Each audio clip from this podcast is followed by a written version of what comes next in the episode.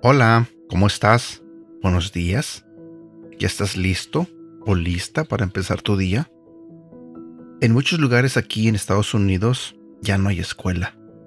Se acabaron las clases y ahorita todo el mundo está de vacaciones. Me refiero a los estudiantes. Pero nosotros como padres estamos listos para ir a trabajar en lo que sea que trabajemos.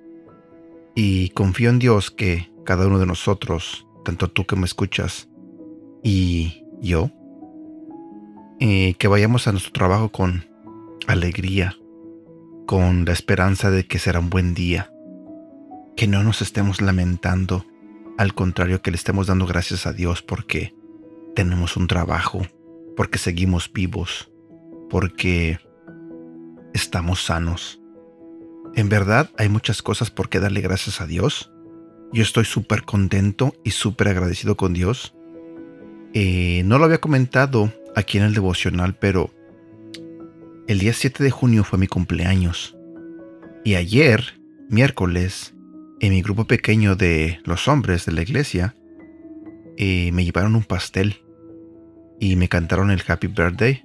Y la verdad me dio mucha emoción porque no me lo esperaba. Quiero darle las gracias a Rafa, que fue el que me llevó el pastel. Y gracias a todos mis compañeros del grupo. De verdad que los aprecio mucho. A todos. Eh, porque estuvieron ahí conmigo, cantándome, felicitándome y conviviendo conmigo. Y después eh, nos dimos la libertad de ir a comer eh, tacos para seguir celebrando mi cumpleaños y quiero darle las gracias a Antonio, quien fue que tuvo el valor de invitarnos a comer. Toñito, gracias por pagar los tacos de todos. Qué bárbaro. De verdad, muchas gracias. De ser honesto, me gustó mucho me gustó mucho que se tomaran el tiempo para celebrarme y felicitarme. Así que estoy muy contento, muy agradecido con Dios porque y últimamente me han pasado tantas cosas buenas y no sé, estoy súper agradecido con Dios. Así que hay que vivir agradecido y más que nada con una sonrisa en el rostro para compartir al mundo lo felices que somos eh, y lo agradecidos que somos al tener a Dios de nuestro lado. El día de hoy yo quiero compartir contigo un devocional que se titula La visión siempre produce esperanza por un mejor mañana. A lo largo de la historia, vemos que cada vez que Dios tenía una visión para Israel, primero generaba en su pueblo un sentimiento de esperanza. Del mismo modo, hoy, a causa de lo que Cristo ya hizo, lo que está haciendo y lo que tiene preparado, es que la visión produce en nosotros una esperanza para un mejor mañana. Sin embargo, ¿cuántas veces fue Jesús interrumpido por personas que veían la dificultad? La chica está muerta, el hombre está ciego, esta persona es adúltera o corrupta. ¿Cuántas veces le dijeron a Jesús que las personas estaban limitadas por consecuencia de su pecado. Pero me encanta la respuesta de Jesús. Una y otra vez él veía posibilidades en lugar de obstáculos, y les hacía entender que esas situaciones no eran para muerte, sino para que su Padre se glorificase. Mi pregunta para ti es, ¿qué ves hoy para tu mañana? ¿Esperanza o desesperación? ¿Oportunidades o dificultades? Por lo que Cristo ya hizo por nosotros, es que alcanzaremos lo que tenemos por delante. Es importante que entendamos que nuestra justificación no sucede debido a nuestro buen comportamiento, ni por las cosas que hacemos o lo bueno que somos, sino que ya sucedió por medio de la fe, por lo que Cristo ya hizo. Dios nos ha dado una visión de redención, una visión de nuevos niveles, y eso produce esperanza para nuestro futuro. No importa la situación política, la corrupción, la crisis en la que se encuentre tu nación o el mundo entero. Tenemos esperanza, porque Dios tiene una visión para toda la humanidad, y tú y yo estamos incluidos en lo que Él ya comenzó a hacer. El cambio en una nación no depende de los políticos, sino de un pueblo que está lleno de esperanza y ama al prójimo. No critiques, no murmures, no des la espalda a la necesidad, no digas que no vamos a salir de la crisis, porque siempre hay esperanza en Cristo Jesús.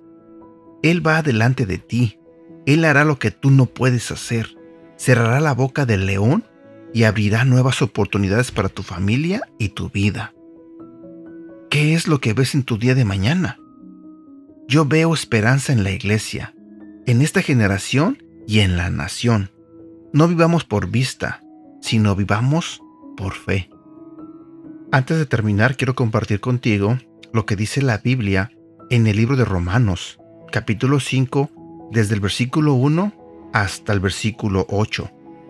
En consecuencia, ya que hemos sido justificados mediante la fe, tenemos paz con Dios por medio de nuestro Señor Jesucristo. También por medio de Él y mediante la fe, tenemos acceso a esta gracia en la cual nos mantenemos firmes. Así que nos regocijamos en la esperanza de alcanzar la gloria de Dios. Y no solo en esto, sino también en nuestros sufrimientos, porque sabemos que el sufrimiento produce perseverancia. La perseverancia, entereza de carácter, y la entereza de carácter, esperanza. Y esta esperanza no nos defrauda, porque Dios ha derramado su amor en nuestro corazón por el Espíritu Santo que nos ha dado. A la verdad, como éramos incapaces de salvarnos, en el tiempo señalado Cristo murió por los malvados. Difícilmente habrá quien muera por un justo, aunque tal vez haya quien se atreva a morir por una persona buena. Pero Dios demuestra su amor por nosotros en esto, en que cuando todavía éramos pecadores, Cristo murió por nosotros. Y bueno, aquí llego yo a la parte final de este devocional. Piensa un poquito en las preguntas que te hice. ¿Qué ves hoy para tu mañana? ¿Ves esperanza o desesperación? ¿Oportunidades o dificultades. Te aconsejo que medites en esto y que te tomes un momento a solas con Dios y lo platiques con Él. Háblale, pregúntale qué tiene para ti. Y si por algún momento sientes que en tu vida todo está mal, no te enfoques en eso. Ve ante Dios y háblale y dile lo que sientes.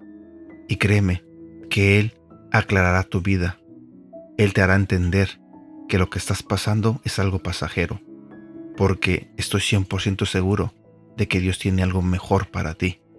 Y bueno, por el momento me despido. Cuídate mucho. Espero que tengas un bonito día y que Dios te bendiga. Hasta pronto.